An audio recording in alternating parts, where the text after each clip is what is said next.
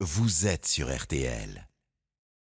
Étudiant dans le Vaucluse, vous êtes étudiant en quoi, Lucas?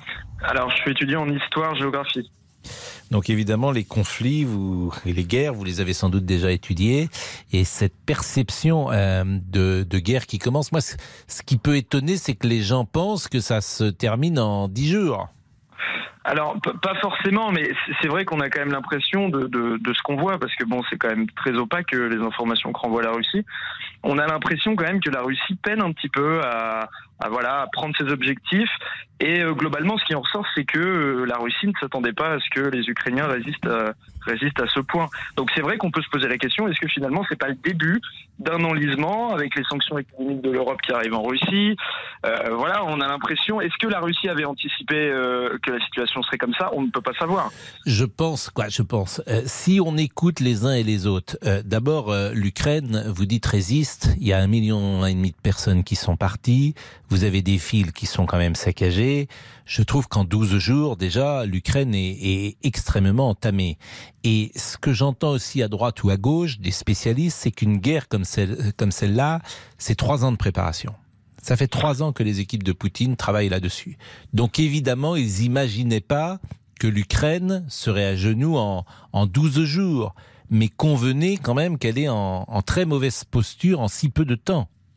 Alors évidemment, parce que déjà il faut dire quelque chose quand même qui, qui, qui, est assez assez intéressant, c'est que euh, au niveau de l'armée russe et l'armée ukrainienne, c'est pas du tout le, la, la, même force de frappe, c'est pas du tout les, les mêmes moyens militaires. Donc on sait, c'est-à-dire sur le papier, la Russie est évidemment militairement plus forte que l'Ukraine, mais il n'empêche que euh, l'Ukraine a quand même des qualités. Voilà, un, espèce de grand sentiment patriotique qui s'est développé et qui est en train de vraiment de consolider un petit peu tous les Ukrainiens entre eux. Et, et puis aussi la connaissance du terrain. Et puis en même temps un gouvernement qui ne flanche pas. Euh, et le soutien de l'Europe. Donc, pour toutes ces raisons, c'est vrai qu'au niveau de la balance, de l'Europe, euh, jusqu'à quel point il influence euh, Poutine, ça va être aussi intéressant. Mais lorsque vous commencez à enlever les vivres dans des villes, couper l'électricité, couper l'eau, ça va devenir difficile à, à, court terme. Alors là où vous avez raison, Lucas, c'est que à long terme, en revanche, on n'est plus au temps de l'Union soviétique et d'imposer par la force un pouvoir politique à long terme, je ne sais pas comment c'est possible aujourd'hui. Alors justement, si on parle de, justement voilà couper les vivres en Ukraine, etc. On peut également parler des sanctions euh, de, de l'Union européenne face à la Russie, puisque on sait que euh, les sanctions qui sont prises sont des sanctions qui sont très dures, qui vont sûrement se faire ressentir en Russie d'ici peut-être un mois, d'ici un mmh. peu plus d'un mois, un peu moins.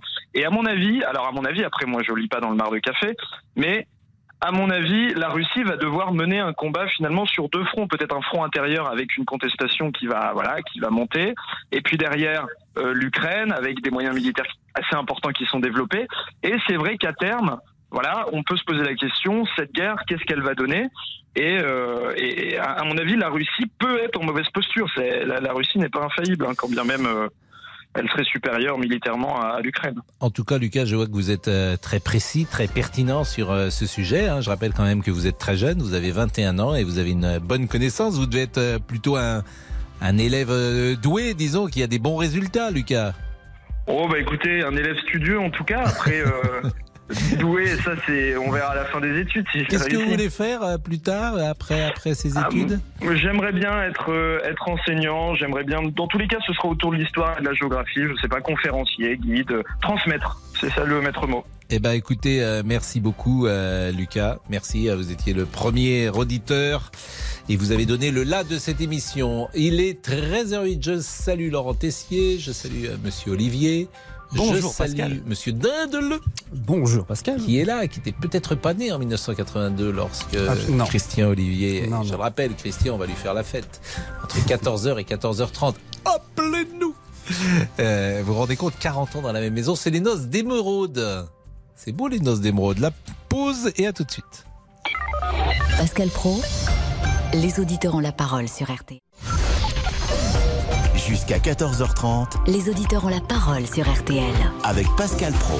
Et je vous rappelle que nous savons désormais qu'il y aura 12 candidats à la présidentielle, 6 de droite et 6 de gauche. L'égalité Oh, parfaite. Bonjour. Laurent Tessier. Bonjour Pascal, bonjour à tous. C'est la question qui vous fait réagir au standard. La guerre en Ukraine va-t-elle selon vous durer des semaines, des mois? Le pays peut-il s'en sortir dans ce conflit?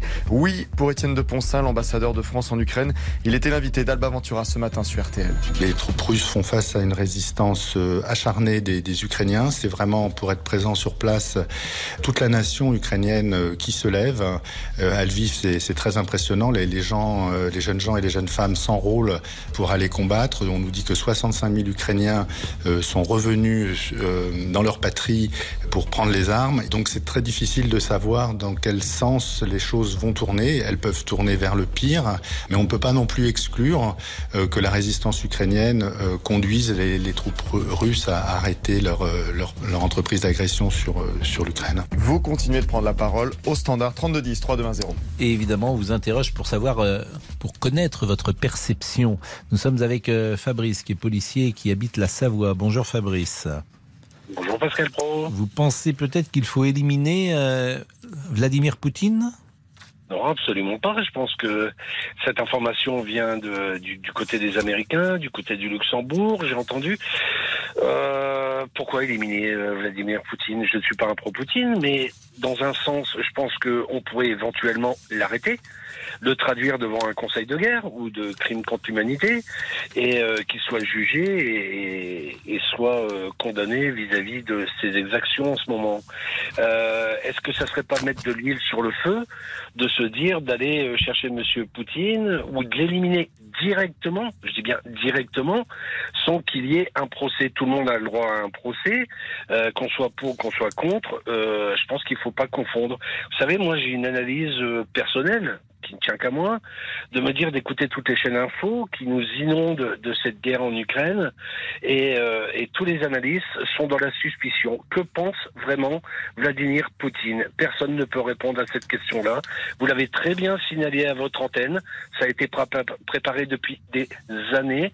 Je ne pense pas que M. Poutine ait mis les pieds dans, dans, dans une guerre. euh, voilà.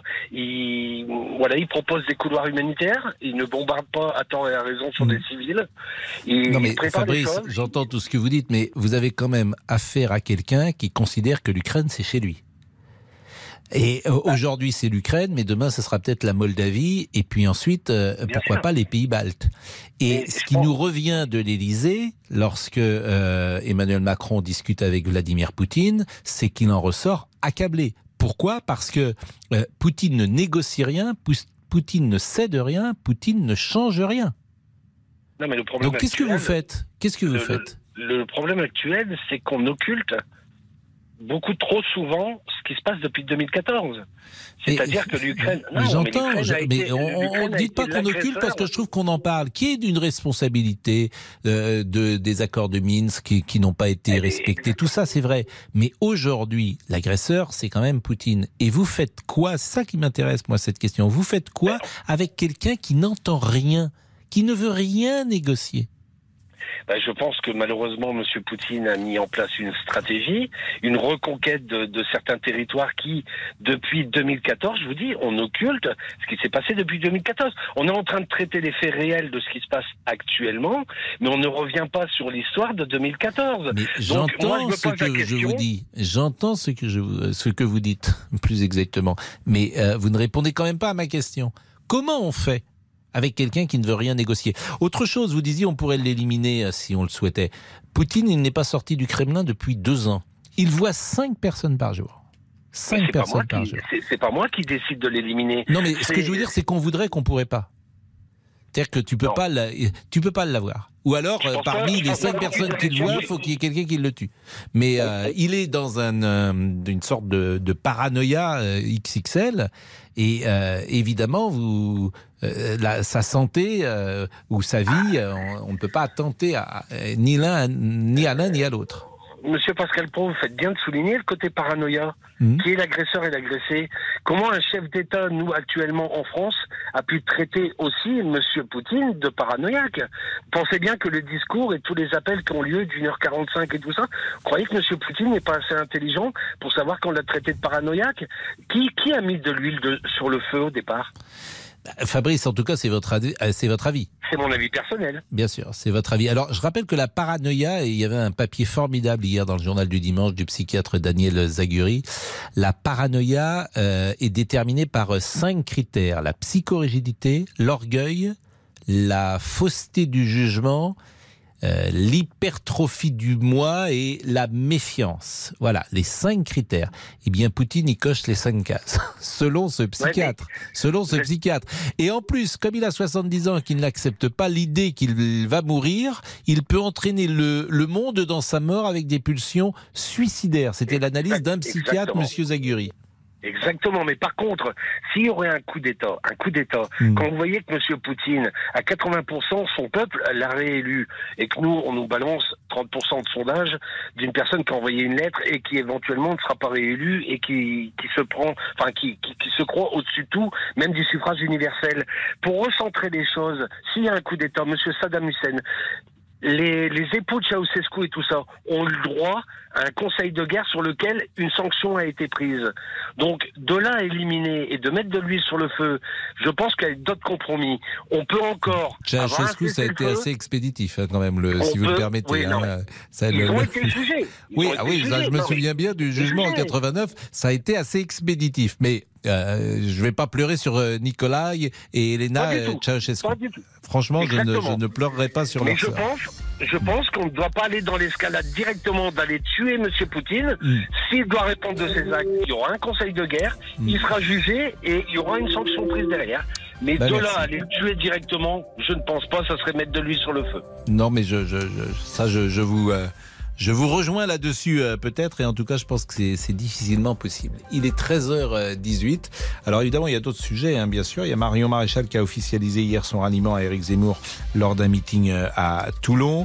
Euh, il y a le Covid qui a disparu, ça vous fera peut-être réagir. Il y a ce groupe breton à tendance électro qui représentera la France à l'Eurovision. Ça serait bien que euh, un groupe breton, je sais pas, vous l'avez entendu la chanson, Monsieur Lucas Dindeleu Absolument pas. moi non plus. Moi non plus. Je connaissais, j'en suis resté à, à Alan Stivell et à, et à Trian dans le chant breton. Mais euh, j'aimerais qu'on l'écoute tout à l'heure. euh, Bah, avec plaisir. mais évidemment. Et puis, euh, je vous rappelle également, ces 12 candidats à la présidentielle. Est-ce que votre choix est fait? À tout de suite. Les auditeurs ont la parole sur RTL. Avec Pascal Pro. Les auditeurs ont la parole sur RTL. Avec Pascal Pro.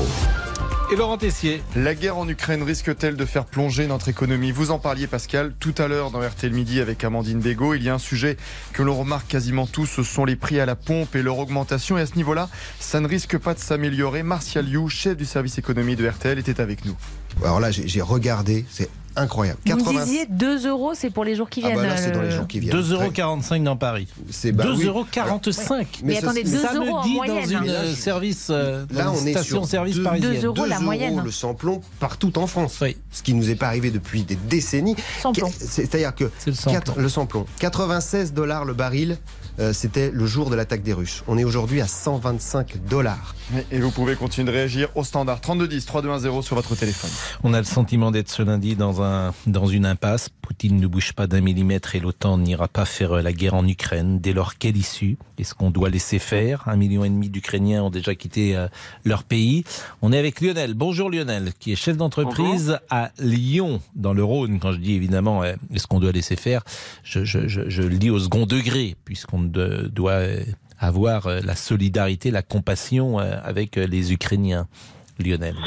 Oui, bonjour. Bonjour. moi, C'était pour répondre à votre question sur euh, comment ça va se dérouler. En mon sens, l'État ont fait tous preuve de naïveté avec ce, avec ce, avec ce conflit. Parce que je pense qu'il y a une chose qui est réfléchie de la part des Russes, parce que pour une fois, depuis, ça fait 30 ans, 40 ans qu'il y a la guerre partout, mais c'est souvent avec des, des tribus, des, des gens qui sont pas bien, pas bien solides. Euh, cette fois-ci, on a quand même, on a affaire à un peuple de- de- d'intellectuels, un peuple de physiciens, un peuple de joueurs d'échecs, un peuple intelligent et archi structuré, et ensuite très patriote. Euh, moi, je pense que ça va être l'hécatombe d'ici la fin de semaine. Et face à cette hécatombe, tout le monde va plier les Gaules. Et à la fin du mois, bah, ça va revenir comme c'était. Il va avoir ce qu'il qu'il aura, parce qu'on le juge comme si c'était un rigolo. Mais moi, j'ai vraiment peur pour eux. Alors évidemment, à la télé, on nous fait voir des enfants, c'est catastrophique et ça fait de la peine. Mais nous, c'est euh, c'est pas les hommes d'État qui doivent parler, c'est nos militaires, parce que eux, ils ont une vision bien plus stratégique et moins dans l'émotion. Nous, chaque fois qu'ils parlent à la télé, c'est pour, euh, pour féliciter que leur président, il fait un show. Le président, c'est pas un homme d'État, c'est un showman. C'est catastrophique. Moi, je trouve qu'on ne devrait pas l'encourager à dire aux, femmes et aux hommes d'aller s'entraîner avec des mitraillettes en plastique pour pouvoir aller lutter contre les Russes. Moi, je trouve que c'est une folie. J'ai l'impression que de temps en temps, vous parlez pas euh, forcément dans. Ça s'éloigne un peu le, le son. Mais euh, il y a quelque chose euh, euh, sur lequel je veux revenir. Vous dites qu'on fait passer euh, les médias, euh, Poutine, pour un rigolo. Enfin, au, au fond, quelqu'un de pas sérieux. Mais moi, j'ai pas du tout ce sentiment. Au contraire, j'ai le sentiment qu'on fait pas. Quand on dit que cette guerre est préparée depuis trois ans que euh, ce type d'opération nécessite un temps très long de préparation, ça montre euh, précisément le contraire. Non, mais là, parce que j'entends depuis 5-6 jours, euh, lui, ça, forcément, ça leur remonte aux oreilles. Et comment énerver un fou en, en- en disant des choses pareilles Euh, On entendait dans les médias qu'ils auraient été bloqués parce qu'ils avaient plus de quoi manger euh, et plus d'essence. Vous pensez vraiment qu'un pays comme ça et, des, des généraux comme ça sont partis en, entourer Kiev sans avoir de quoi manger, sans avoir d'essence Euh, Je trouve qu'on parle trop. Alors, c'est tout à leur hommage que ces gens luttent. C'est évident que peut-être, et je ne sais pas si je serais capable de faire pareil, mais je crois que c'est euh, c'est se voiler la face. Ils luttent avec leurs pauvres moyens et, et les, les Russes, pour l'instant, ils n'ont rien fait. Ils, ils montrent. Qu'est-ce que vous ils appelez ils n'ont rien fait? Bah, ils ont pas. Moi, je pense que s'ils se mettent vraiment à bombarder les villes avec les, les moyens qu'ils ont, euh, ça va être comme Dresde, quoi. Il y aura plus Ah mais c'est pas là, mais oui mais c'est pas du tout vous avez parfaitement raison c'est une stratégie militaire différente ce n'est pas un tapis de bombes comme Grozny pourquoi? Parce que Kiev c'est le berceau de la Russie c'est considéré faut bien comprendre euh, le cerveau de Poutine c'est pas facile Euh, l'Ukraine c'est chez lui L'Ukraine, c'est pour lui la Russie. Donc il ne veut pas bombarder euh, Kiev comme il a bombardé Grozny. Ouais, mais sauf qu'à la fin des fins, il faudra qu'ils sortent vainqueurs de, de ce conflit. Et c'est pas nous, nous, on voit bien qu'on n'y arrive pas. Et je trouve que c'est encore pire de dire on vous soutient mais on vous aide pas que, de- que d'essayer de calmer les choses avec un fou, euh, que ce soit n'importe où, dans la rue, dans un magasin quelque part. Il faut pas réfléchir comme avec quelqu'un de normal. Il faut se dire, faut parfois faire des concessions qu'on ferait pas avec quelqu'un de normal. Là, à un moment donné, puisque nous, au- ok, on a la trouille de la bombe atomique, mais au final, euh, c'est pas nous qui dérouillons, c'est ces pauvres gens. Et, tous les jours, il y a la surenchère de, ah bah nous, on va lui interdire ça, ah bah nous, on va lui faire ci. Lui, à mon avis, d'abord, ça doit le, le surexciter, et ensuite, il rigole parce que fond, à la fin des fins, bah nous, nos hommes politiques, là, ils sont tous en train de savoir s'ils vont être replacés euh, de leur ministère, que eux, c'est des, c'est des, des militaires qui font une carrière, et nous, c'est nos militaires qui devraient gérer ça. On devrait interdire de parler à- à- aux hommes politiques et les généraux. Alors je pense qu'il y a eu euh, quelques petites sorties euh, de route, mais, que vous avez parfaitement raison, mais que maintenant tout le monde va rentrer dans l'ordre. Je rappelle que Grozny c'est la capitale de la Tchétchénie, hein, Oui, oui. bien sûr, mais que la Tchétchénie euh, n'avait pas. il va faire appel à des Tchétchènes en plus, peut-être. Oui, n'est Bon, pas. euh, catastrophe. Moscou n'a pas le même euh, rapport avec la Tchétchénie que Moscou l'a évidemment avec euh, euh, l'Ukraine. Bah merci euh, Lionel, Bah, vraiment euh, merci euh, là encore de cette analyse très pointue et très intéressante. Euh, Monsieur Olivier? Bah oui, pour Pascal, la si vous page voulez. Facebook, mais je vous oublie pas Si du vous tout. désirez. Comment comment vous oublie D'abord c'est lundi. Ah oui, oui, et, ah oui, et vous lundi. pourrez nous dire, bah c'est lundi. euh, Oui. Vous pourrez nous dire comment s'est passé ce fameux week-end. Ouh là là, avec dont- grand plaisir. Dont on attendait euh, quand même quelques petites surprises Ça vous passionne, j'ai l'impression quand même. hein. Bah, votre vie nous passionne. Mais pour le moment, c'est ce qui se dit sur les réseaux sociaux. Allez, sur nos réseaux, Pascal, Sébastien nous écrit Je pense que tant que Poutine n'a pas ce qu'il veut, cette guerre continuera. Hmm. Pour Cédric, si on espère mettre un terme à cette guerre en éliminant Poutine, c'est une grave erreur. Et dans le même sens, Louise nous écrit S'attaquer à Poutine, c'est s'attaquer aussi à ses alliés. Lionel était là, ça, il est parti Lionel. C'est est dommage parti, parce oui. qu'on va marquer une pause. Euh, S'il peut revenir, Je le rappelle, que voilà, je voudrais lui poser une dernière petite question parce qu'elle est intéressante. Euh, il parlait de concession, mais alors faudrait faire quoi comme concession selon Lionel? Et après on changera de sujet, on parlera de Marion Maréchal. À tout de suite. Pascal Pro, les auditeurs ont la parole sur RTL. Les auditeurs ont la parole sur RTL. Avec Pascal Pro. Et Laurent Tessier. Un autre sujet qui peut vous faire réagir au standard, Marion Maréchal qui a officialisé hier son ralliement à Éric Zemmour lors d'un meeting à Toulon. Pourquoi Zemmour? Pourquoi maintenant? Mon passé politique, mes liens familiaux, mes responsabilités professionnelles n'ont pas rendu ce choix évident. Lorsque j'ai quitté la vie politique il y a cinq ans, je suis partie avec un sentiment de découragement. Chaque fois la victoire semblait inaccessible. Ici, avec vous, j'ai enfin la certitude que le combat ne sera pas vain, que la recomposition politique va advenir. Je crois, de nouveau, la victoire possible La nièce de Marine Le Pen peut-elle permettre à Éric Zemmour de gagner des points, d'accéder au second tour de la présidentielle?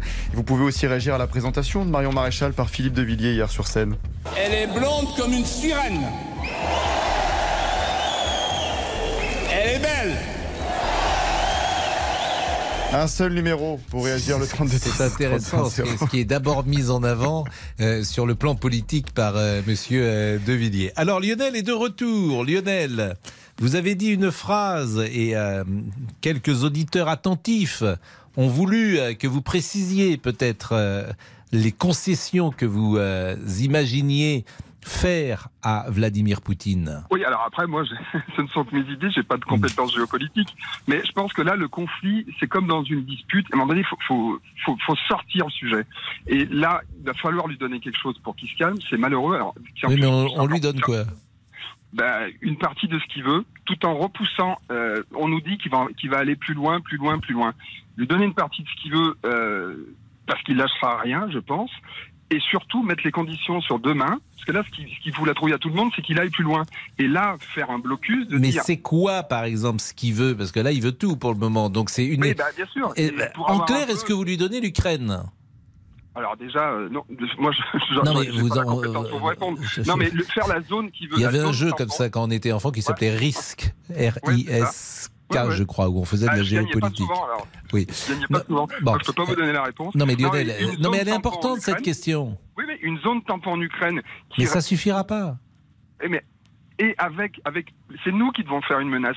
C'est l'OTAN et le reste du monde sur on vous donne ça. Et parce que là, Mais l'OTAN a dit qu'il n'interviendrait pas. aujourd'hui, mais on va pas vivre 15 ans, 20 ans, 30 ans avec cette menace-là. Parce que si, si jamais il, il a ce qu'il veut, qu'il prend l'Ukraine, et puis que dans un an, deux ans, il prend la Moldavie, il prend le truc, on va faire comment? On Eh va avoir bien, encore eh bien, on va. on, euh, c'est tout le problème. Vous Eh avez ben, donc, parfaitement résumé la situation. en Vous sens, êtes avec quelqu'un qui ne négocie pas. Parce que si Non, ce que vous dites. plus, qui ne négocie plus. Bah, qui ne né- oui, qui ne Parce que négocie face à lui, non mais et moi je pense qu'on fait une erreur fatale à encourager ce président qui a l'air d'être un mec bien, mais qui est pas un homme d'État. Il y a- il encore cinq ans, c'était le, Vincent Lagaffe de, de la France.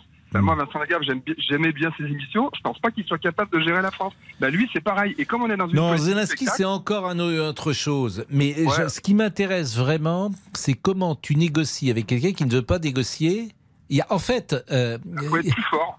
Mais il y, a, euh, il y a trois solutions en fait. Il y a soit euh, on laisse faire, on n'intervient pas, et on dit bon bah écoutez voilà, on va pas faire une troisième guerre mondiale pour l'Ukraine.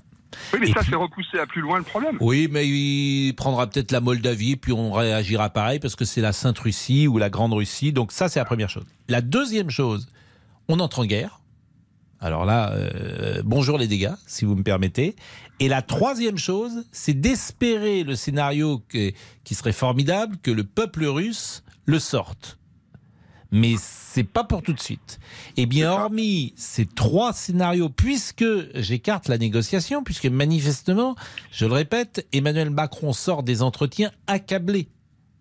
Oui, ben, ben ça. euh, Vous y croyez pas ah bah, non, mais ça, ça, ça, on, est à, on est à un mois d'une élection, donc le storytelling, il faut qu'il dure. hein. Donc, Oui, euh, bah, en moi, tout cas, c'est ce que ces- les équipes euh, laissent passer comme message. Vous avez raison. Je, je- Ah, je ne suis pas dans les entretiens Poutine-Macron. Je fais une digression, mais vous voyez, dans, dans l'état du monde actuel où Mm. tout le monde est pour la première fois de ma vie, j'ai eu un sentiment quand j'ai entendu l'autre jour qu'il avait mis les armes nucléaires en route, qu'hier encore, il y a une photo de- d'Emmanuel Macron dans un joli petit polo qui se fait du souci sur son bureau. Mais c'est, Ça vous et choque on, nous parle d'homme d'État, c'est ridicule. Non, Et mais c'est- ça, ça va, ça va avec le président ukrainien de- du show, quoi. Là, là, on n'est plus dans le show. Faut laisser faire les, les militaires. Il y a que qui peuvent, qui peuvent. Bah, je vous signale qu'il est quand même le, le chef des armées, le président de la République. C'est le Ouais. premier des militaires de France. Oui, d'accord, mais sans formation, donc euh, bon. Bon, Voilà, merci. vous lui feriez On confiance. sourit un peu, et, euh, évidemment, mais euh, c'est vrai que c'est euh, sérieusement, quand on analyse à froid la situation d'aujourd'hui, je vous assure, on peut se faire du souci. On peut vraiment se faire du souci et je veux pas dramatiser à l'extrême, mais tout est possible. Quand j'entends Bruno Le Maire ce matin qui dit qu'il ne faut écarter aucun scénario, quand j'entends des spécialistes expliquer que les conditions de la troisième guerre mondiale sont en place, quand je vois que la Chine se rapproche ce matin de, de la Russie, ça peut être très très compliqué. Bien Ah bah, évidemment. bon, merci encore- Lionel. Ben, je vous souhaite une bonne journée. Bah merci. Alors on va pas dramatiser non plus à l'extrême, euh, certes, mais euh, il ne faut jamais être naïf. Vous savez, le pire arrive très souvent, hélas. hein. Très souvent, le pire arrive. Les gens n'y croient jamais, mais le pire arrive dans l'histoire. L'histoire est tragique. 13h36, à tout de suite. Pascal Pro, les auditeurs ont la parole sur RTL. Jusqu'à 14h30 Les auditeurs ont la parole sur RTL. avec Pascal Pro. 13h39, Laurent Tessier. Une nouvelle question ce midi. Oui, si on parlait du Covid-19, a-t-il disparu? Question, vous l'avez compris compris, la chanson. provocante. Garou, mais où te caches-tu? Te caches-tu le Covid? Ah, mais j'avais même pas entendu. Ah, j'avais même pas Alors, Ça, ça s'appelle un bide. Mais non, pas du tout. Où te caches-tu? Sans doute que les auditeurs doivent connaître cette chanson. Moi, j'ai aussi, je la connais, mais j'avais même pas euh, Ah, entendu ce qu'il disait. Le Euh, sujet du Covid-19 euh, qui est Où te revenu. euh, caches-tu? Le sujet du Covid-19 qui est revenu la semaine dernière avec la- les annonces du Premier ministre. À partir du lundi 14 mars, nous allons suspendre l'application du pass vaccinal. Et deuxième mesure, à la même date, on a voulu quelque chose de simple, fin du port du masque obligatoire euh, dans tous les lieux où il est encore applicable, c'est-à-dire plutôt à l'intérieur. Et dans votre quotidien, respectez-vous toujours les gestes barrières? Vous nous dites oui à 56% sur notre site rtl.fr. Parlez-vous encore du Covid avec vos proches? Et bien, nous attendons vos avis, vos témoignages au 32 10 310. Et puis on reçoit notre ami Christian Olivier, hein, qui est entré le 7 mars 1982, il y a 40 ans jour pour jour, à RTL. Et on lui demandera évidemment euh, comment c'était à l'époque. C'était Rue Bayard, bien sûr. Qui était, par exemple, dans le service des sports de RTL en 1982 C'était Guy Kedia qui le dirigeait. Donc ça sera formidable. Et puis euh, il nous parlera également comment était le métier il y a 40 ans. Il a couvert Tour de France, Coupe du Monde, Jeux Olympiques. Il a tout fait, Christian. Euh, nous sommes avec Anthony pour parler de Marion Maréchal. Bonjour, vous êtes un militant du Rassemblement national, donc c'est. Oui, bonjour Pascal Pro, bonjour Donc j'imagine que pour vous c'est une trahison. Une trahison, disons qu'il y a deux angles sur lesquels je pense qu'il faudrait euh, le regarder. Il y a sur la forme, ça, disons que Marion Maréchal annonce son ralliement à un moment où sur les sondages, Éric Zemmour s'effondre.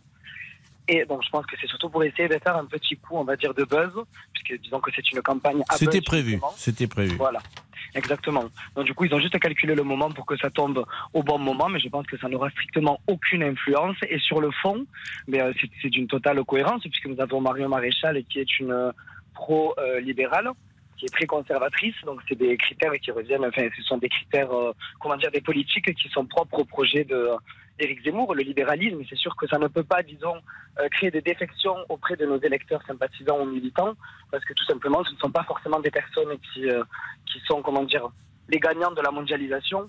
Donc euh, je pense que ça n'aura pas de, en tout cas pour nous, il n'y aura pas de perte, quoi, au contraire. Mais c'est quand même une figure, Marion Maréchal, qui était plutôt populaire dans la droite conservatrice. Bien sûr, populaire, oui, mais elle n'était pas forcément appréciée par les classes populaires. Et, euh, forcément, le programme qu'a essayé- que, que- comment dire, qu'a présenté, qu'a détaillé Marine Le Pen sur le pouvoir d'achat, etc., s'adresse quand même à une, euh, comment dire, à des, Mais- à des, euh, oui, Non, je vous en prie, Anthony, finissez votre oui, phrase. tout simplement à des, à des électeurs qui ne, qui ne sont pas, ben, justement, comme je disais tout à l'heure, les gagnants de la mondialisation, donc qui recherchent plutôt des protections. Et Marion Maréchal était, est certes euh, une femme extrêmement sympathique, mais euh, voilà, c'est une pro-libérale, quoi. Donc je, Anthony, euh, Anthony, beaucoup de gens disent aujourd'hui, et c'est pas critiquer Marine Le Pen de dire ça, mais que euh, dans une période euh, comme celle-là, changer de capitaine ne serait pas une bonne chose parce qu'il y a de l'expérience euh, aujourd'hui chez Emmanuel Macron, parce qu'il connaît ces sujets-là, parce qu'on est dans une période particulière et qu'au fond, euh, Marine Le Pen, si demain elle est présidente de la République, elle doit gérer aussi une guerre et euh, un conflit euh, avec euh, Vladimir Poutine et qu'elle n'a pas les, les tenants et les aboutissants. Qu'est-ce que vous pensez de cet argument? Bien sûr, j'ai eu à répondre à la même question lors du meeting de Marine Le Pen à Aigues-Mortes ce week-end. Et euh, qu'est-ce que j'en pense tout simplement? Mais Je pense que Marine Le Pen, au contraire, ça peut jouer. Bon, bien évidemment qu'un contexte de guerre en temps d'élection présidentielle, c'est quelque chose qui forcément a un impact hein, sur le président sortant. C'est une certitude. En revanche, Marine Le Pen a toujours mis en avant le fait, et ça, ça n'a jamais évolué dans son discours, mais les relations diplomatiques à équidistance qu'elle qu'elle souhaitait euh, mettre en œuvre avec les différents, euh, ben, les différents dirigeants de pays. Donc, Et vous les répondez pas vraiment à ma question. Est-ce que euh, même euh, est-ce que même elle, elle, aurait intérêt à ce moment-là à devenir présidente de la République? Vous voyez, la tâche est peut-être plus sûr, rude. Alors c'est vrai que cette euh, cette euh, cette guerre vient va va avoir des conséquences pour la présidentielle. Mais je vous pose à vous la question, par exemple, en clair, vous êtes militant euh, du Rassemblement national. Est-ce que vous seriez plus rassuré si c'était Marine Le Pen qui était présidente de la France aujourd'hui? Bah, pour vous répondre de façon très claire, je suis rassuré sur l'intégralité des sujets quant à, quant à l'élection de Marine Le Pen. Donc euh, oui, je le ferai tout autant sur euh, le sujet de la Russie, d'autant plus qu'elle a, elle a, elle a eu entretenu euh, des relations dans le passé avec Poutine et qui se voulaient justement à équidistance. Et donc je pense qu'aujourd'hui, ben, c'est un peu le maître mot dans cette tension. Donc vous pensez qu'elle ferait mieux qu'Emmanuel Macron, par exemple? Mieux, c'est toujours difficile. J'ai pas envie de faire des plans sur la comète, mais disons que je pense qu'elle ferait tout aussi bien. En tout cas, elle maintiendrait la diplomatie comme il essaie de le faire avec toute la communication qui va autour. Eh ben merci beaucoup, Anthony. euh, Merci merci à vous. beaucoup. Et je rappelle que vous êtes un militant du Rassemblement national. Vous avez 23 ans. Nous sommes euh, avec Antoine, mais nous serons avec Antoine après euh, la pause. Je salue qui? Qui est de retour aujourd'hui? Mais c'est Monsieur Cyprien Sini. Ah, mais il est barbu maintenant, Cyprien Sini On voit rien. Pas du tout. On voit rien du tout derrière la vitre et, et moi je vois déjà rien naturellement. Venez me dire bonjour, le Monsieur bronzage, Sini. Pascal, c'est le bronzage. Ah, vous êtes bronzé. Alors venez me parler parce que là, ça va pas du tout votre équipe là de l'Olympique de Marseille qui perd tous ses matchs. Et d'abord, est-ce que vous, vous êtes au courant de ce qu'on va faire à 14 h Absolument.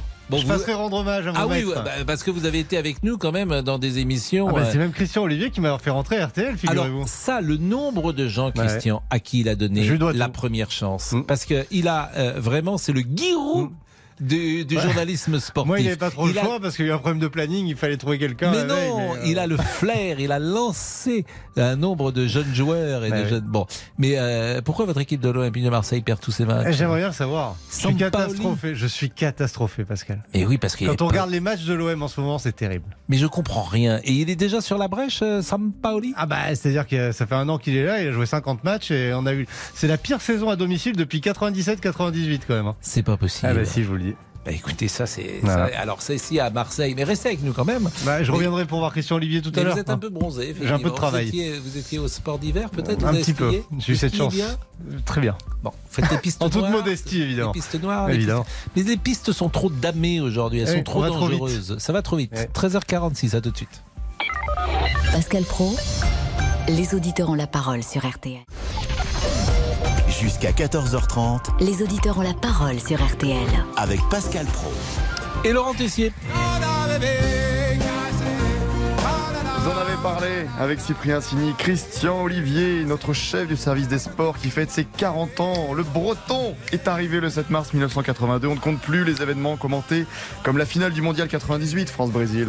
Il est euh, 21h, 20h, 59 minutes et une poignée de secondes. 59 secondes, Bernard Roseau, le coup d'envoi de cette 16e finale de la Coupe du Monde de football au Stade de France entre le Brésil et l'équipe de France. C'est parti, Ah, on reconnaît bien cette voix de Christian Olivier. 40 ans, vous vous rendez compte? 40 ans dans la même boîte. Euh, Aujourd'hui, ça existe plus ou ça n'existera plus. Forcément, les gens euh, font davantage de zapping. Euh, cette musique bretonne, en plus, elle, elle nous permet de dire que la chanson bretonne va être représentée par euh, Une chanson bretonne représentera la France à l'Eurovision en mai prochain. Bon, bah écoutez, on... mais on l'a toujours pas écouté. C'est euh, c'est une. Alors c'est ça? Fulen, qui veut dire l'étincelle. Et ça, vous trouvez que c'est breton? C'est le nouveau breton. C'est le breton d'aujourd'hui. Ça, ça m'a échappé. hein. Vous ne pourriez pas danser dessus, non ça- Moi, je Non. arrêter de danser. Oh, Franchement, écoutez. c'est un truc de jeune danser. Vous voyez en train de danser comme ça dans la. C'est pour Monsieur Boubouk. Et je veux dire, chaque, chaque âge a ses. ses... C'est plaisir. Ah, c'est pas exactement. Antoine, bonjour. Pascal. Antoine, vous êtes alors vous adhérent de Reconquête. Alors en ce moment, j'imagine que c'est un peu compliqué pour vous. Vous avez, euh, c'est un coup de blues là. Pourquoi? Au contraire. Ah, pourquoi vous voyez bien quand même que euh, au cœur de la campagne, les sujets qui existaient il y a encore un mois n'y sont plus. Ah bah, euh, non, je suis pas du tout d'accord avec vous, Pascal. Effectivement, ils sont un peu occultés par l'actualité parce qu'il y a, y a ce conflit en Ukraine qui prend beaucoup beaucoup de place et c'est plutôt normal. Hein. Euh, ça, ça touche euh, en partie à la sécurité intérieure de la France. Mais euh, je suis pas d'accord. Moi, mon quotidien, il est toujours le même depuis depuis depuis six mois, un an, deux ans, trois ans depuis le début du, du quinquennat Macron. Donc effectivement, les sujets n'ont pas changé. L'actualité change, mais les sujets Mais changent pas. est-ce que vous pensez, je vais poser la même question euh, que je posais à Anthony, qui était un militant du Rassemblement national, est-ce que vous pensez qu'Éric Zemmour ferait mieux qu'Emmanuel Macron? Oui, oui, oui, beaucoup. Je parle même dans beaucoup le mieux. conflit. euh, J'ai bien compris. J'ai bien compris votre question, oui, ce que vous demandiez à Anthony tout à l'heure. Oui, je pense qu'il ferait mieux. Je vais vous dire pourquoi. Parce que Emmanuel Macron, il a pour moi une image, et euh, c'est évidemment à cause des faits, euh, de de- d'enfant. C'est-à-dire qu'il va appeler Vladimir Poutine. euh, il est prisonnier d'une sorte d'idéologie de on est tous copains, etc. Vous voyez. Pour moi, Éric Zemmour, il a, il est capable d'avoir une main de fer. C'est-à-dire que Enfin, euh, vous ne pensez pas ah oui. sérieusement que Ah, suis- euh, Emmanuel sérieux. Macron appelle Vladimir Poutine en lui disant on est tous copains euh, ça, vous, vous, vous voyez bien que ça, ce- ça, c'est pas ça que pas ce que pas ce que je dis. Donc, ce que je c'est par ce que là, vous avez non. dit exactement. Non, ce que j'ai voulu dire, c'est que Emmanuel Macron, il a une idéologie mondialiste globalement, et euh, ça l'empêche de prendre des décisions pour la France. Il est obligé d'attendre de s'aligner sur d'autres pays, etc. Vous voyez, il y a un manque d'indépendance. C'est ça que je reproche à Emmanuel Macron. Mais alors, qu'est-ce que euh, Éric Zemmour ferait de différent, selon vous, euh, d'Emmanuel Macron? Bah, Éric Zemmour, il a fait des propositions que je trouve moi personnellement intéressantes. Euh, il dit notamment vouloir mettre l'Ukraine dans l'OTAN, c'est-à-dire avoir des bases de l'OTAN tout autour de la Russie et même à la limite, enfin à la frontière même de la Russie, c'est scandaleux. Et que la Russie soit pas contente, il justifie pas la guerre, mais que la Russie se sente agressée, c'est tout à fait normal. Ce qu'il faut, c'est pas du tout envisager l'entrée de l'Ukraine dans euh, l'OTAN. C'est idiot, c'était c'est un peu la goutte qui a fait déborder le vase, et c'est ce qui a fait, qui a déclenché la mais, crise. mais j'entends ce que vous dites. Il est plus mais, malin, vous mais- voyez, c'est plus malin qu'Emmanuel Non, Macron. mais j'entends ce que vous dites, mais c'est un pays souverain, l'Ukraine. Ah, si l'Ukraine. Bah si, vous dites le contraire. À Ah, mais partir du moment où c'est un. euh, que- à Ah non, partir du moment où vous c'est la demande d'entrer dans l'OTAN, il faut que les pays euh, acceptent votre entrée. Vous voyez Mais, Euh, j'entends bien. Mais pourquoi, pourquoi on n'accepterait pas l'Ukraine, selon vous, hein, dans l'OTAN Mais selon moi, et- non, mais Pour faire plaisir à Poutine Ah bah, c'est la question. C'est pas pour faire plaisir à la Poutine, mais ça sert à quoi l'OTAN aujourd'hui? Bah, Ça sert à quoi l'OTAN, Pascal? Je- Avant, avant, avant l'intervention de la Russie Hmm. en Ukraine, euh, l'OTAN n'avait pas vraiment de raison d'être. Il n'y avait jamais eu de problème avec la Russie. Hmm. Vous voyez c'est à cause de l'extension de l'OTAN Non, qu'il y a mais ce que vous Donc, en fait, dites au fond, Antoine, c'est qu'il faut un peu céder à Poutine. Mais pourquoi pas d'ailleurs euh, Vous avez Non, le droit non, de défendre cette position. Mais Moi, je dis pas qu'il faut céder du tout. Bah, en tout cas, l'écouter, il faut euh, respecter fortement. les pays voisins. Ah non, non, non, c'est pas ça du tout. Moi, je dis, il faut respecter. À la place de la Russie, moi, je me sentirais menacé. Hmm. Il y a une alliance qui est forte à côté de chez moi, qui est puissante. Euh, maintenant, ça veut pas du, du- du tout Moi, dire alors ces histoires de missiles à côté, je comprends pas parce que d'un autre côté, euh, je vois pas qu'on mette des missiles à 500 km de Moscou ou à 3000 km de Moscou, c'est la même chose. On t'explique qu'un missile, quoi, pas un missile, oui, un missile, ça, ça pointe euh, euh, comme on veut, où on veut, à la vitesse qu'on veut, avec la précision qu'on veut. Donc je des pas compris portée. moi cette affaire si, de, de, de, missiles euh, postés à trop près de distance. Moscou. Il y a des questions de portée de distance et puis de rapidité. Évidemment, un missile qui est tiré à 300 mètres d'une cible, il va l'atteindre beaucoup plus facilement qu'une un Oui, missile tiré à oui. euh, 5000 km, vous en conviendrez. Bah, écoutez, je crois qu'un un missile qui partirait de Moscou, il arrive euh, à Paris en moins de 10 minutes. Donc, euh, euh, Oui, mais bon, peu- peu- en tout cas- j'ai pas, j'ai pas je- compris ça. Mais enfin, bon, faudrait demander à un spécialiste militaire, ce que je ne suis pas. Bon. Bon, en tout cas, vous pensez qu'il ferait mieux. Et ça, c'est important. Effectivement. Ouais, il ferait mieux. Donc, euh, vous n'êtes pas ébranlé par euh, cette séquence euh, Zemmour où il perd un peu dans les sondages et où euh, l'actualité ne le sert pas forcément. Non, pas du tout. Après, c'est vrai, les sondages, on en fait dire un peu ce qu'on veut, parce que d'abord, les, les résultats entre les différents instituts sont assez différents. Je ne sais pas si vous l'avez noté, Pascal. Mais Bah, il y a une constante, c'est qu'il n'est jamais deuxième. C'est pas vrai. Il a été deuxième dans plusieurs sondages là, dans- Ouais. dans, les derniers, dans les derniers jours. Donc, euh, c'est pas entièrement vrai. Et Pas puis, dans le- les le derniers jours, moi je ne crois pas. Euh, Il y a, il y a, euh, trois semaines, mais pas dans les derniers jours. Au contraire, il, en fait, il perd des, depuis euh, le, le- la guerre à 12 jours, depuis les 12 jours, il perd des voix. Dans les sondages, hein, bien sûr. Dans les, dans, les, dans les sondages, effectivement. Mais Ah pour ouais. rappeler de la présidentielle de 2017, il y a eu un énorme écart entre les résultats du premier tour et ce qui était euh, envisagé par les instituts de sondage. Donc, à mon avis, on aura une très belle surprise. euh, Alors, cher Antoine, là, je vous dis non. il n'y a pas eu d'écart entre les, le premier tour, entre le sondage à huit jours près. euh, Tout était à quoi À, à- À huit jours à- près, à trois Pascal, à semaines huit jours, près. Moi, je me suis amusé à voir tous les sondages. Tapez, ton- tapez sondage présidentiel à 30 jours 2017, vous verrez que le résultat est donné. Bon. Mais enfin, tout peut changer encore, hein, euh, Antoine. Merci en tout cas. Merci euh, alors qu'Olivier est euh, au point Facebook. Au point Facebook, exactement, Pascal. Oui, vous le dites bien, vous avez l'accent. Bien sûr, j'ai l'accent. J'y vais On y va? Mais on y va, mais ok, mais qu'est-ce que ça veut dire on y va? Quand, quand je vous lance, Oui. quand je vous donne la balle, c'est comme si un joueur recevait le ballon et dit je prends le ballon. Ok, oui. Ah non, il le prend. D'accord, bon, ben allez, il le dit vais. pas, il le prend et puis il court au but. Bon, bah je saurais, Pascal, c'est une vraie leçon que vous venez de me donner. Allez, Thierry nous écrit. Dans quelques années, elle va pousser Zemmour vers la sortie et prendre la tête du parti. Fernand nous dit le ralliement Fernand, de Marion. joli. Oui, Fernand, c'est magnifique. Moi j'aime bien Fernand. Moi aussi. Il nous dit le ralliement de Marion était un secret de Polichinelle et on termine avec Jean-Paul. C'est une vraie figure de droite, peut-être le dernier espoir pour Éric Zemmour d'atteindre le second tour. Est-ce que vous savez qui était Fernand Contandin? Pas du tout, Pascal, dites-moi. C'était Fernandel. D'accord, ah oui. Vous avez vu des films de Fernandel? Il me semble, il me semble. En tout cas, ça me dit quelque chose, Pascal. Vaguement. Quand même. C'est pas mal. Fernandel. C'est un Quand même. pas, oui. Mais qu'est-ce que vous avez vu comme film de Fernandel par exemple? Ah non, je vous en cite aucun et vous Aucun. le savez très bien. Ah ben non, mais j'en savais. Vous voyez qui c'est Fernandel? Oui, oui, non, mais de visage, je saurais le reconnaître. Oui, oui, bien sûr. 30 ans de Bois de Boulogne que je rencontrerai Félicie. il chantait ça par exemple. Oh là là. Et puis il était dans Don Camillo, Don des Camillo, choses comme ça. Vous le faites bien. Bien sûr, Camillo avec Pépone. Bon, dites-moi, euh, cher Jean-Alphonse, l'heure du crime. Mon cher Pascal, aujourd'hui, euh, on va vous raconter une histoire qui est étonnante. C'est l'assassinat du plus grand producteur et agent de cinéma français des années 80. Belmondo, Deneuve, c'était lui. C'est la mort de Gérard Lebovici. Jamais éludé. Alors écoutez, vous allez voir la, suite. Euh, N'allez pas si vite. Abattu donc dans un parking, 4 balles euh, à l'hiver 1984. Vous venez de le dire, c'est une enquête, c'est une affaire officiellement non résolue. Euh, un cold case, comme disent les Américains. Mais peut-être pas tout à fait. Parce que très récemment, il y a un témoignage qui a surgi et qui donne un scénario digne d'un SAS. On peut pas dire le contraire. Est-ce que Gérard Lebovici a-t-il été victime de la fille au cobra, au tatouage de cobra? C'est une histoire tout à fait étonnante qui plonge dans la vie euh, intime de Gérard Lebovici. C'est une piste qui a été un peu négligée par les enquêteurs dans la vie nocturne de Lebovici. Et on vous raconte ça dans l'heure du crime. Vous allez voir qu'il y a peut-être euh, une solution à cette énigme. Je vous rappelle qu'aujourd'hui, tous les auditeurs qui passent sur l'antenne de RTL remportent le nouveau roman de Joël Dicker euh, que vous devez adorer, j'imagine. L'affaire Alaska Sanders aux éditions Rosie and Wolf, en vente dans toutes les bonnes librairies à partir du jeudi 10 mars. La pause, euh, le flash et Christian Olivier, mesdames, messieurs, en guest star de cette émission.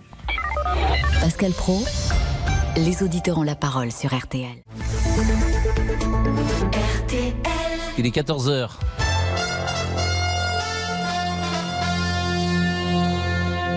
Le rappel des titres avec euh, Agnès Bonfillon. 12 candidats, ils seront 12 candidats pour la prochaine élection présidentielle. Le Conseil constitutionnel a communiqué la liste de ceux qui ont donc réuni les 500 signatures nécessaires. Philippe Poutou en fait partie. In extremis, Emmanuel Macron, lui, effectue son premier déplacement de campagne aujourd'hui. Ce sera à Poissy. Emmanuel Macron qui dénonce le cynisme de Moscou concernant les corridors humanitaires des couloirs qui permettraient de faire évacuer les civils ukrainiens des villes bombardées, oui, mais avec pour destination la Russie et le Bélarus, ce que Kiev a évidemment refusé. Écoutez le président français sur ce sujet. Il faut que les acteurs de l'humanitaire puissent intervenir, qu'il y ait donc des trêves complètes quand ils interviennent pour mettre en protection les femmes, les enfants, les hommes qui doivent être protégés et pouvoir les sortir de la zone de conflit. Donc c'est pas simplement des couloirs qui sont tout de suite menacés et c'est pas ce discours hypocrite qui consiste à dire on va aller protéger les gens pour les emmener en Russie. Tout ça n'est pas sérieux, c'est c'est du cynisme moral et politique qui m'est insupportable. Emmanuel Macron chez nos confrères de LCI. Les autorités russes, elles, établissent une liste de pays hostiles auquel les particuliers et les entreprises russes pourront rembourser leurs dettes, mais en roubles, sachant que la monnaie a perdu 45% depuis le mois de janvier. Les pays de l'Union européenne sont sur cette liste, tout comme les États-Unis, le Japon, le Canada ou encore le Royaume-Uni. La Russie qui demande à la France également la protection adéquate de ses représentations diplomatiques après l'attaque au cocktail Molotov de l'un de ses centres culturels à Paris. De nouveaux pourparlers sont prévus entre délégations ukrainiennes et russes. Ce sera dans une heure. Les ministres des Affaires étrangères des deux pays, eux, se rencontreront en fin de semaine en Turquie. Dans le reste de l'actualité, 11 établissements, collèges et lycées confondus, sont concernés par des blocages aujourd'hui en Corse, toujours en soutien à Yvan Colonna. Le militant indépendantiste est toujours hospitalisé dans un état critique après une violente agression en prison la semaine dernière. La météo, demain, le ciel sera de nouveau plus nuageux du sud de la Bretagne à l'Aquitaine avec un faible risque de pluie. Des nuages également sur les Pyrénées, le Languedoc-Roussillon, la Côte d'Azur et la Corse avec même un risque d'averse ou de neige en montagne. Et puis dans toutes les autres régions, le temps sera toujours très ensoleillé. Le résultat du quintet, il se courait à Caen. Il fallait jouer le 3, le 14, le 11, le 10, hélas, le 3, le 14, le 11, le 10, hélas. Les auditeurs ont la parole. La suite avec vous, Pascal Pro. 12 candidats, 6 de gauche, 6 de droite. Alors à gauche, moi j'ai mis Poutou, Artaud, Mélenchon, Jadot, Hidalgo, Roussel. À droite, j'ai mis Marine Le Pen, Éric Zemmour, Valérie Pécresse, Nicolas Dupont-Aignan. J'ai mis Lassalle Oui, également ça, ouais. et j'ai mis Emmanuel Macron à droite. Alors là, il y a discussion parce qu'il est, il est en même temps. Mais bon, je l'ai classé à droite. 14h04. Jusqu'à 14h30 Les auditeurs ont la parole sur RTL avec Pascal Pro. Le Covid a disparu. On est avec Bruno. Bonjour, qui est pharmacien. Est-ce que c'est vrai ou pas? Bruno. Bruno, une fois. Bruno, deux fois. Vous m'entendez Ah, je vous entends, Bruno. Vous êtes sorti de la réserve parce qu'il y a souvent des réserves dans les pharmacies. Eh ben exactement, je suis dans la pharmacie. Eh oui, bah bien sûr, vous êtes dans la réserve. Eh oui, on travaille. Donc, euh, on vous avait eu euh, régulièrement, mais ça fait un moment qu'on Oui, vous avait pas eu exact. d'ailleurs. C'est vrai, c'est vrai. Donc, Eh ben, euh, écoutez, là, est-ce que vous avez des euh, cas de Covid? Toujours. Il y a toujours des cas, des gens positifs. Hmm On a tous les jours, on fait euh, quelques tests. On n'en fait plus comme avant, bien entendu. On fait des tests euh, et il y a pas mal de gens positifs, mais vraiment sans symptômes. Et la plupart des gens, bien sûr, sont vaccinés. Hmm Donc, si vous voulez, les symptômes sont pas du tout aggravants. C'est un rhume, un mal de gorge qui dure entre euh, 24 et 36 heures. Hmm Et après, euh, voilà, ils se soignent. Et si vous voulez, ils reviennent se faire tester en fin de semaine et ils redeviennent négatifs. Et vraiment, il n'y a plus la panique euh, qu'on a connue. euh, ces- Alors moi, j'ai un petit, euh, comment dire, un renseignement à vous demander. Et je pense que Mhm. le renseignement que je vais vous demander, euh, je pense que d'autres euh, auditeurs l'ont. Euh, j'ai mon pass, il est valable jusqu'au 22 mars. Il a été validé le 27 novembre 2021. Oui. J'avais fait Janssen et après j'ai fait Pfizer. Donc j'ai fait que deux doses. Nous sommes Mhm. D'accord. Oui. Donc il est valable, voilà, il est valable jusqu'au 22 mars. Mais à partir du 14 mars, je n'ai plus besoin de passe vaccinal. Nous sommes d'accord. Donc qu'est-ce que je fais. Qu'est-ce que je fais Bah, Alors, il y, a, il y a beaucoup de questions de beaucoup de patients, de clients de la pharmacie, parce qu'il y en a qui ont deux doses et qui ont eu le Covid, mais leur passe n'est pas valable en ce moment. Oui.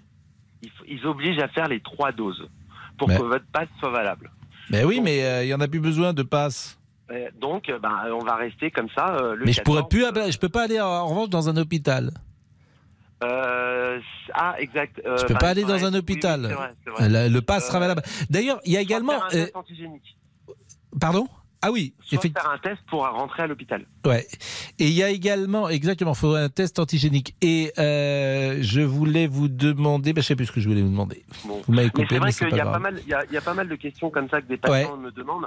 Parce qu'il y en a qui ont fait deux doses, qui ont, qui ont été euh, Covidés, d'autres qui ont eu le Covid il n'y a pas longtemps. Ouais. Est-ce qu'ils ont- est-ce que c'est nécessaire de se revacciner Ouais. Oui. Si vous voulez débloquer votre passe, il faut trois doses. Voilà. Et Bon. vous, par exemple, vous avez été positif au mois de novembre, je sais pas quand. Ah non, j'ai jamais été positif, moi. Et alors pourquoi vous avez que deux doses? Vous n'avez pas fait la troisième? Non, parce que j'avais fait Janssen. En fait, j'avais fait Janssen euh, en juillet. Le 12 ou 13 juillet. Et euh, au- ils ont annoncé, je crois, en octobre-novembre, que Janssen devait... euh, au départ, Janssen, c'était deux doses. On est d'accord Exact. Et puis après, Janssen n'est passé qu'à une dose. Nous sommes toujours d'accord. Donc On il a fallu faire une dose supplémentaire. Et la dose supplémentaire, ça a été Pfizer. Oui, mais là, ils, pensent plus à ça. Ils se disent qu'un pass valide, Mhm. c'est trois doses. Mais vu qu'on arrive au 14, je pense Bah que oui, voilà, c'est ça va. Par contre, je pense que c'est possible qu'ils reviennent en fin d'année. Hein. Bah, c'est pour ça que je vais peut-être faire ma dose, pour tout vous dire. Voilà, et là, il n'y a Bon. personne pour faire votre dose euh, Moderna ou Pfizer. Eh ben merci beaucoup Bruno. Euh, J'ai une consultation en direct, c'est bien comme ça, c'est parfait. Le prix du gazole a pris 14 centimes le litre en moyenne en une semaine. C'est euh, l'ami Laurent Tessier qui me donne cette information avec cette alerte de l'AFP. 14 centimes le litre en moyenne en une semaine. C'est pour ça que Bon, évidemment que euh, ça ne sera pas le débat principal par rapport à ce qui se passe en Ukraine, mais les conséquences économiques pour les Français, ça va être intéressant également et vous allez voir que les positions vont peut-être varier. Euh, à tout de suite avec l'ami Christian Olivier qui arrive. Christian Olivier, 40 ans de maison, on se lève pour Christian Olivier. À tout de suite. Pascal Pro, les auditeurs ont la parole sur RTL. Les auditeurs ont la parole sur RTL. Avec Pascal Pro. Bernard Oui Si l'Italie manque son tir au but. commencez pas comme ça. Si l'Italie manque son tir au but. Quoi non? Mais si, mais non, si, mais moi, si. je vous le dis, vous avez raison, mais attendez. C'est Di Biagio. Écoutez, je suis pas sûr que Di Biagio soit un spécialiste des pénaltys, moi. commencez pas, Christian, allons-y. Christian Olivier, bien évidemment que vous reconnaissiez, euh, c'était en 1998. Euh, Christian, euh, 40 ans de maison, le 7 euh, mars 1982, vous êtes entré à RTL. Je sais que vous aimez pas beaucoup parler de vous. Euh, vous êtes un journaliste un peu à l'ancienne, vous n'êtes pas particulièrement exhibe, ce qui est assez rare dans ce métier, mais il a fallu que je vous force un peu pour venir euh, à ce euh, micro. Alors d'abord, félicitations. Merci. Félicitations. Et est-ce que vous vous souvenez du 7 mars 1982 Pas du tout. pas du tout. Mais comment vous êtes arrivé à, à RTL Alors, euh, pas du tout, parce que, on peut le dire maintenant, il y a prescription. Euh, 7 mars 82, je suis engagé effectivement par Raymond Castan et euh, Jean Drucker. Raymond Castan, qui était le biographe de Marcel Pagnol, formidable monsieur, et, et Jean Drucker, le frère de Michel, évidemment, et longtemps admi- administrateur ici à M6. Et euh, j'avais fait quelques stages qui étaient plus ou moins déclarés avant. Et je faisais le quart d'heure par quart d'heure du football dans l'émission de Max Meignier. Vous pouvez pas savoir comment ce rêve s'est réalisé, mais je, je, je, j'ai- j'ai- je rêvais debout. C'est-à-dire que gamin à 15-16 ans, encore adolescent on va dire, j'écoutais Les routiers sont sympas sous ma couette. Et euh, entre 81 et 82, mars 82, il, euh, on, on me donnait l'occasion, c'était l'été notamment, où tous les titulaires partaient euh, sur les grosses compétitions, et bien on me donnait l'occasion de faire les, le quart d'heure par quart d'heure football dans l'émission de Max Meignier. Donc vous êtes le plus jeune Donc j'ai fait quelques petits 82. stages comme ça. Et je suis engagé officiellement, effectivement. En... Vous avez quel âge là 21 ans? Oui, 21 ans. Vous êtes très jeune. Qui est dans le service des sports d'RTL Alors, dans le Guy Kedia. Alors, Guy Kedia, euh, euh, c'est mon chef vénéré, chef du service des sports, le meilleur d'entre nous, le meilleur de tous, avec une aisance dans l'improvisation euh, pour vous donner les dix premiers euh, d'une étape. Il vous donnait les dix premiers coureurs dans l'ordre, sans se tromper, euh, sur les directs, avec une voix d'un titi parisien, d'origine géorgienne, Guy Kedia, mais né à Paris, euh, avec une voix un peu nasillarde, un peu, voilà, trois minutes de jeu et toujours 0-0 entre le Paris Saint-Germain. C'est, c'est, c'est Guy Kedia. C'était quoi la question déjà, Pascal? Qui est dans le service des Alors, sports Guy en Kedia, 82 Guy Kedia. Roger Zabel. Mhm. Alors, Roger, il ne vous confirmera jamais l'histoire, mais je lui dois mon embauche, car euh, Roger Zabel euh, part sur Antenne 2 à l'époque. Mhm. Et, et- et, euh, il tente également une reconversion professionnelle dans la famille Isabelle, qui faisait des bouchons de champagne. Donc je pense que Robert Chapat a voulu l'engager, mais il pouvait pas dire exactement qu'il allait sur Antenne 2. Bon, il vous le dira, bref. Et, et, euh, Roger m'a appelé en me disant, il y a peut-être une place qui se libère parce que je... Donc c'est grâce à lui. Donc il y avait Et Roger, il y avait Jean-Jacques euh, Bourdin. Il y avait Jean-Jacques Bourdin. Il y avait Marc Menant déjà? Euh, Non, il Marc était Menant n'était plus au service des Il n'y avait pas de femme par Il y exemple. avait Bernard Roseau. Oui. Le commentaire que vous avez entendu, c'était avec Bernard Roseau Il y avait et Eric des- Gendry. Il y avait que des garçons. Que des garçons. Évidemment, euh, à l'époque. Bon, Euh, vous, pourquoi vous venez au sport? Ah, C'est votre passion? Mais alors c'est ma passion. J'ai assouvi ma passion, mais en fait, je voulais pas être journaliste. Je voulais faire le hit parade d'André Torrent. C'est-à-dire que gamin, j'entendais André Torrent et Sam Bernett lancer, les, lan- lancer la musique, et, et vous connaissez mon sens de, de l'humour, du rebond, de l'empathie, de la décontraction. Je- et j'ai fait une maquette, c'était c'était zéro. Et là, je me suis dit, qu'est-ce qui pourrait se rapprocher d'un côté un peu animation, un peu, on est en roue libre, Ben, un commentaire de match de football. Combien de Tours de France vous avez fait? 35. Combien de Coupes du Monde vous avez fait Ah, pas, pas, pas, pas beaucoup, trois Coupes du Monde. Bon, euh, vous avez fait Huit les- Jeux Olympiques. Huit Jeux- Alors, ce qui est extraordinaire, et moi j'aime bien les anecdotes pour montrer la, la couleur euh, qui change en fonction du temps. Euh, lorsque euh, votre fils, un de vos fils naît, on est en 1988, c'est les JO de Séoul. Exact. Bon. Aujourd'hui, évidemment, comme on sait quand un enfant va naître, le journaliste ne part pas à Séoul, bien évidemment. Il va voir son chef et il lui dit, écoute, euh, il y aura un garçon ou une fille qui va naître, faut que je sois auprès de ma femme. Et vous, euh, ce petit garçon, alors je ne sais pas si c'est Samuel. Samuel. C'est Samuel. Je suis pas sûr que ça intéresse les gens de Mais raconter ça. si, ça les passionne au contraire, parce que ça, ça montre l'attachement et comment cette génération que vous incarnez travaillait et vivait euh, son métier et sa On passion. On m'a tendu une perche pour faire mes premiers Jeux Olympiques. C'était en 1988. Je ne pouvais pas refuser. Mais euh, je, je ne remercierai jamais assez, jamais assez mon épouse qui m'a dit mais fonce, vas-y. Et effectivement, elle a accouché seule, entourée de ses parents, Mm. entourée de mes parents également. Et euh, le Samuel en question est né euh, le jour de la cérémonie d'ouverture. Mais là, à l'époque, il n'y avait pas Internet, il n'y avait pas les réseaux sociaux. Donc la première photo que j'ai eue, elle a été envoyée par Chronopost. C'était Chronopost. Et je l'ai eue huit jours après. Huit jours après cette photo. Merveilleux. Mais je ne pouvais pas refuser. Je pouvais pas refuser. C'était pas possible. mais- mais- mais évidemment, on est fait de la même, euh, de la même fibre. Alors, euh, j'ai une surprise pour vous.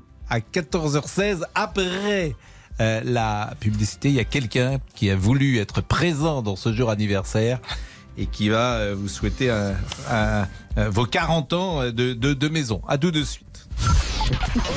Les auditeurs ont la parole sur RTL. Avec Pascal Pro. Les auditeurs ont la parole sur RTL. Avec Pascal Pro. Alors parmi les stars du sport que vous avez rencontrées, il y en a une avec laquelle sans doute vous avez un lien peut-être plus intime hein, parce que vous l'avez vu euh, comme joueur et puis comme sélectionneur et puis comme président de la FIFA, c'est Michel Platini. Vous avez des très bonnes relations avec lui, Oh, on j'ai bonnes comme ça. relations. Oui, Voilà. j'ai de bonnes relations professionnelles. Oui. Très clairement professionnelles, c'est-à-dire que je ne suis pas dans l'intimité de Michel Platini. On ne déjeune pas, on ne dîne pas ensemble tous les jours, mais quand je lui envoie un SMS ou que je l'appelle pour euh, plutôt un SMS d'abord pour ne pas le déranger, il me répond systématiquement. Alors Michel Platini, effectivement, il a voulu. Alors c'est assez court parce qu'il est toujours très euh, lapidaire, Michel Platini, mais écoutez-le parce qu'il a voulu être présent euh, dans ce rendez-vous. Très bon anniversaire, mon Christian. Très belle journée. À bientôt.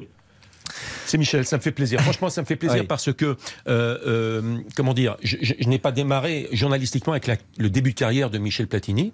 Il y avait déjà des journalistes, euh, on peut les citer peut-être, hein, Jacques Vendroux, Eugène Sacomano qui connaissaient parfaitement Michel Platini. Guy Kedia, Bernard Roseau également.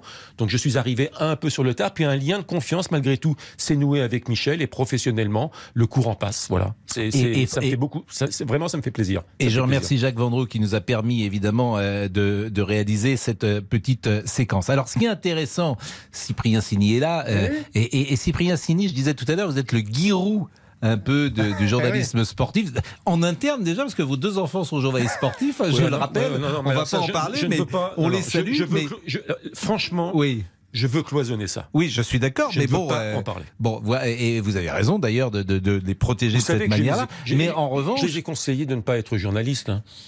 C'est vrai? Mais oui, parce que je prends un pied, j'ai pris un pied, j'ai assouvi une passion, mais je vois bien les difficultés. C'est un métier de plus en plus dur, la vérité.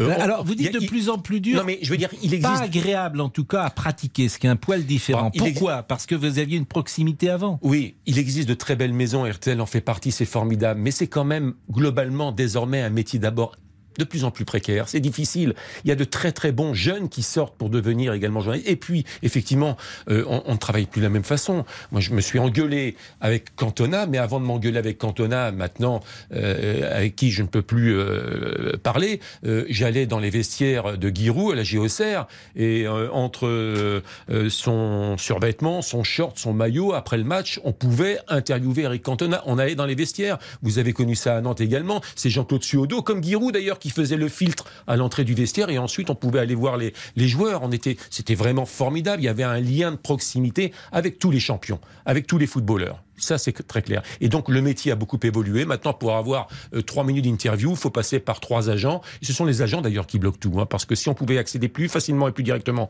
aux joueurs, ce serait beaucoup plus euh, facile, sans aucun doute. Bon, et vous avez effectivement euh, mis le pied à l'étrier à une kyrielle, les Bertrand Latour. J'espère que ils vous donnent, euh, euh, vous avez un pourcentage sur leur carrière. C'est vous l'agent, parce que le nombre de jeunes que vous avez lancés, Cyprien Sini, j'espère, Oui, que oui. Cyprien Ah, Sini, oui, euh, euh, c'est Charles Ah. Marouani, c'était 5%. Ah bah, moi, euh, c'est 0%, bon, mais c'est une reconnaissance éternelle. Bah, bien sûr, parce que c'est vrai que vous avez commencé euh, au, à la, multiplex. euh, à la Coupe du Monde 2006. Mhm. Après, j'ai eu un peu de chance, c'est-à-dire qu'il manquait quelqu'un dans les plannings, donc on m'a appelé un peu au dernier moment. Et Christian, que je connaissais pas, que Mhm. j'avais jamais vu, enfin que j'entendais, mais je connaissais pas, qui me dit Bon, écoute, on va te prendre, hein, on n'a pas trop le choix. Normalement, je fais pas les recrutements comme ça, mais t'as intérêt à être bon. Et tout de suite, c'est vous met sous pression, mais en même temps. Et il est comment à travailler Ah, il est formidable. Rigueur et fantaisie. Voilà, il m'a appris ça. Fantaisie, je suis moins sûr. J'avais beaucoup de fantaisie. Non, il a- il m'a a- apporté beaucoup de rigueur. Il s'est beaucoup assoupli avec Ah euh, bah le oui, temps. oui. Je trouve vous étiez au départ plus euh, plus rigoureux euh, encore. Alors c'est une qualité formidable, évidemment la rigueur professionnelle, mais vous avez sans doute appris avec le temps à mettre un peu plus de bonne humeur, pourquoi pas, de de, de et de fantaisie tout simplement Ouais, dans on les me émissions. reproche un peu mon côté psychorigide. J'essaie de m'améliorer. On s'améliore à tout âge. C'est pas de la flagornerie, mais pour Oui. avoir été sous les ordres de Christian, Christian est un très bon chef. Dans le vrai, sens je suis d'accord. où il défend ses équipes. C'est-à-dire qu'il peut vous engueuler, vous pourrir en interne, mais il vous défendra euh, à l'extérieur et vis-à-vis des autres. Mais moi, je voudrais avoir un mot. Oui. Ce sont les auditeurs. Sans les auditeurs, vous n'êtes rien. Et les auditeurs, vous les avez dans nos euh, émissions que l'on présente au téléphone, on sent quand le courant passe, etc. Quand on nous engueule à l'antenne, il faut pas censurer, faut y aller. Les, les auditeurs doivent nous engueuler. Et puis le lien de proximité, moi je l'ai eu pendant les 35 ans de Tour de France. Rien de plus fabuleux de voir les gens venir vous voir, vous dire ça c'était bien, ça Bon, c'est pas bien. vous êtes le plus ancien de la maison ici. Non, je, je ne pense pas, je dois y en avoir un ou deux encore. Qui sont entrés à RTL comme journaliste avant Bah, euh, 89 Jean-Michel Rascol, qui est au service des sports. Ah oui, donc c'est une pépinière de, de, de, de- de Il y a pas gens beaucoup de turnover, ça que vous voulez dire. expérimentés. Bon, en tout enfin, cas- je ne suis pas mort, hein, et je suis encore mais, là. mais, euh, vous êtes là pour longtemps. Moi, je voulais vous remercier parce que euh, dans ce métier, vous avez une qualité assez rare. Vous êtes à la fidélité et je peux en témoigner parce que quand je suis revenu dans le métier en 2010, où en gros, c'était quand Après même une un belle peu- expérience Nantes. magnifique où c'était un peu compliqué. Vous m'avez tendu la main et je ne l'oublierai jamais parce qu'on a pu faire ensemble les samedis soirs. Parfois c'était musclé, parfois c'était chaud. Excusez-moi, mais euh, je sais, euh, je veux bien partir à la guerre avec vous, comme on dit euh, souvent, parce que euh, euh, vous êtes, euh, on sait qu'on peut compter sur vous. Donc bravo pour votre talent, euh, bravo pour votre euh, continuité et bravo également pour euh, ce que vous êtes. Hein Merci pour ce partage. non mais c'est vrai, vraiment. Et puis euh, je sais que les gens vous aiment beaucoup dans cette maison. Il est 14h25. C'est euh, les noces d'émeraude de Christian Olivier, mais c'est le débrief Ah, également. 13h, 14h30. Les auditeurs ont la parole sur RTL. C'est l'heure du débrief de l'émission par Laurent Tessier. La guerre en Ukraine va-t-elle selon vous durer des semaines, des mois? Comment finir rapidement avec ce conflit, cette invasion lancée par Vladimir Poutine? Fabrice a un avis concernant le président russe. On pourrait éventuellement l'arrêter, le traduire devant un conseil de guerre ou de crime contre l'humanité, et euh, qu'il soit jugé et, soit euh, condamné vis-à-vis de ses exactions en ce moment. Est-ce que ça serait pas mettre de l'huile sur le feu, de se dire d'aller euh, chercher Monsieur Poutine ou de l'éliminer directement, je dis bien directement, sans qu'il y ait un procès. Tout le monde a le droit à un procès. Lionel est de son côté très inquiet pour la suite. Il appelle à ne pas sous-estimer Vladimir Poutine. Moi, je pense que ça va être l'hécatombe d'ici la fin de semaine. Et face à cette hécatombe, tout le monde va plier les Gaules. Et à la fin du mois, bah, ça va revenir comme c'était. Il va avoir ce qu'il a- ce qu'il aura, parce qu'on le juge comme si c'était un rigolo. Mais moi, j'ai j'ai vraiment peur pour eux. Et puis c'est lundi dans l'émission, nous prenons des nouvelles des uns des autres. Comment va Cyprien Sini? Qui est de retour aujourd'hui? Mais c'est Monsieur Cyprien Sini Ah, mais il est barbu maintenant, c'est Briassini. Venez me dire bonjour, monsieur bronzage, Sini. Pascal, c'est le bronzage. Pascal, donnez la parole aussi à monsieur Boubouk. J'y vais? On y va? Mais on y va, mais ok, mais qu'est-ce que ça veut dire on y va? Quand, quand je vous lance, quand je vous donne la balle, c'est comme si un joueur recevait le ballon et dit je prends le ballon. Ok, oui. Ah non, il le prend. D'accord, bon, ben allez, il le dit vais. pas, il le prend et puis il court au but. Et vous, Pascal, vous, l'homme de lettres, l'homme de théâtre, l'homme du cinéma, vous travaillez en ce moment sur une, sur une imitation de Fernandel. 30 ans de Bois de Boulogne que je rencontrerai Félicie.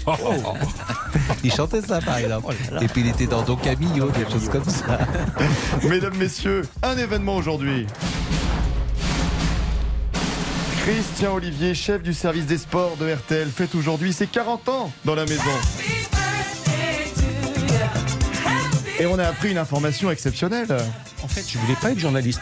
Je voulais faire le hit parade d'André Torrent. C'est-à-dire que, gamin, j'entendais André Torrent et Sam Bernett lancer, les- lancer la musique. Et, et vous connaissez mon sens de, de l'humour, du rebond, de l'empathie, de la décontraction. Je- et j'ai fait une maquette, c'était- c'était zéro. Alors, musique de circonstance pour Christian. Ah, je sens que le concept peut plaire à tous les auditeurs. On va se régaler, je vous Ah l'assure. bah, je vous en prie, et le débrief pour aujourd'hui c'est terminé. On se quitte alors avec le chanteur préféré de Christian Olivier. Laisse-moi t'aimer toute une nuit. Je rappelle qu'il est président du fan club euh, du 14e arrondissement euh, des amis de Mike Brandt. Il a bon goût. Il a bon goût. J'aime beaucoup aussi. Tout va bien, monsieur Richard Tout va bien. L'heure du bien. crime, c'est maintenant avec l'affaire euh, Lebovici. Exactement, Gérard Lebovici, c'était le plus grand producteur et agent de star des années 80, retrouvé mort dans le parking Foch, 4 balles dans la tête. Et on, un cold case jusqu'à présent, une affaire non résolue, mais la lumière est en train de se faire jour. Je vous dis tout, dans l'heure du crime. After